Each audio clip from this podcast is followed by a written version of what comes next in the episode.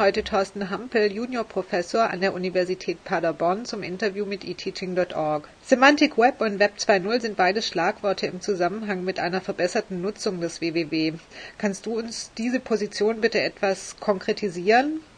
Ja, herzlichen Dank für die Frage. Ähm, das Semantic Web ist, ist erstmal etwas, was man als eine etwas ältere Entwicklung bezeichnen kann, geht auf die Ideen vom äh, World Wide Web Konsortium W3C, Tim Berners-Lee zurück und er geht erstmal davon aus, dass man sagt, das ursprüngliche WWW war in seiner Art erstmal sehr ungeeignet, um semantische Informationen zu codieren. Also ich habe verschiedene Webseiten, diese Webseiten sind über Links miteinander verknüpft, aber ich habe erstmal keine Möglichkeit, explizite semantische Informationen in diesen äh, Webseiten zu verankern.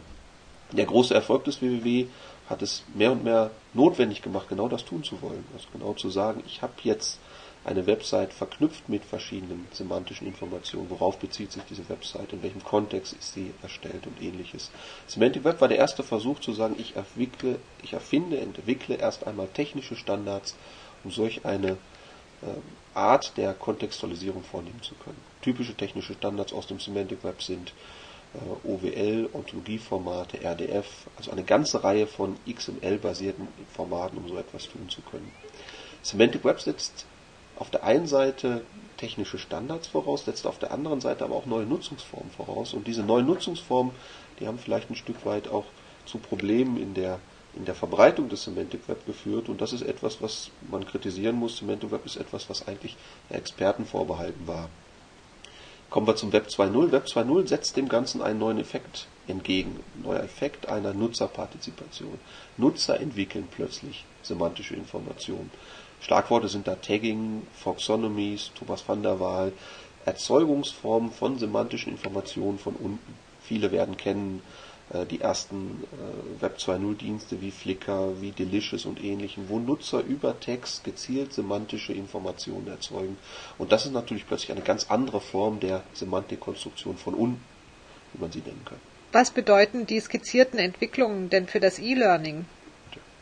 Also ich persönlich sehe ein, ein großes Potenzial äh, für alle Formen des Lernens, weil ich sehe Lernprozesse sehr stark als kooperative Lernprozesse ähm, und ich denke, das ist ein ganz natürlicher Weg hin zu kooperativen gemeinsamen Lern- und Arbeitsumgebungen. Ich würde auch nicht differenzieren wollen zwischen kooperativen Arbeiten und kooperativen Lernen, sondern ich sage also Lernen und Arbeiten, kooperative Wissenskonstruktion, das hängt sehr eng zusammen und das Web 2.0 gibt uns mit, speziell mit seinen technischen Möglichkeiten und mit seinen strukturellen, äh, semantischen Strukturierungsformen natürlich eine ganz neue Perspektive, solche kooperativen ja, Lernszenarien auch in Systemen zu verankern und entsprechende Lernplattformen zu erzeugen. Und ich denke, dass alle aktuellen Lernplattformen, die wir, die wir kennen und die wir ähm, mögen seit einigen Jahren, sich auf dem Weg hin zu diesen Web 2.0-artigen Entwicklungsformen bewegen werden.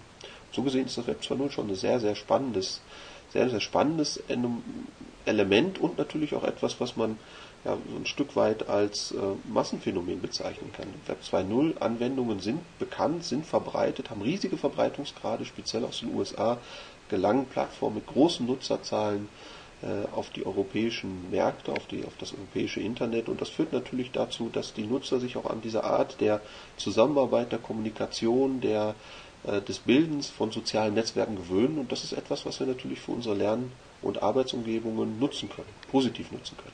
Im Zusammenhang mit der Diffusion neuer Technologien sprichst du oft von der kritischen Masse, von der Erreichung der kritischen Masse von Nutzern.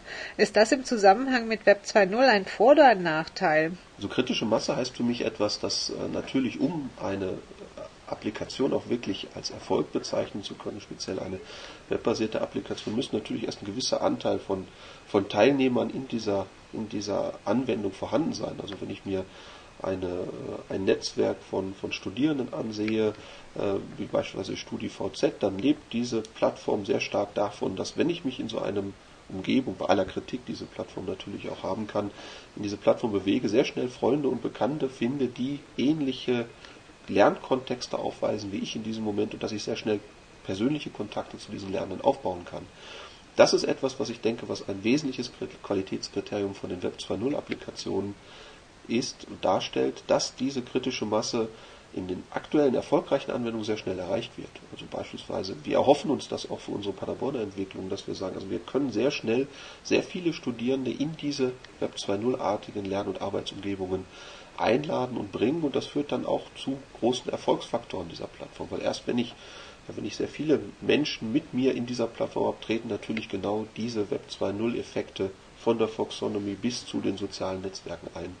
Und das ist etwas, was ich das erste Mal sehe, dass eine Lernumgebung dermaßen erfolgreich oder eine Kooperationsumgebung dermaßen erfolgreich genutzt wird. Und das sehe ich als großes Potenzial auch von Web 2.0 Anwendungen an. Also nicht nur die technischen Möglichkeiten, speziell auch das Erreichen dieser kritischen Masse. So, vielen Dank für das Gespräch. Auf Wiedersehen bis zum nächsten Mal. Besten Dank auch.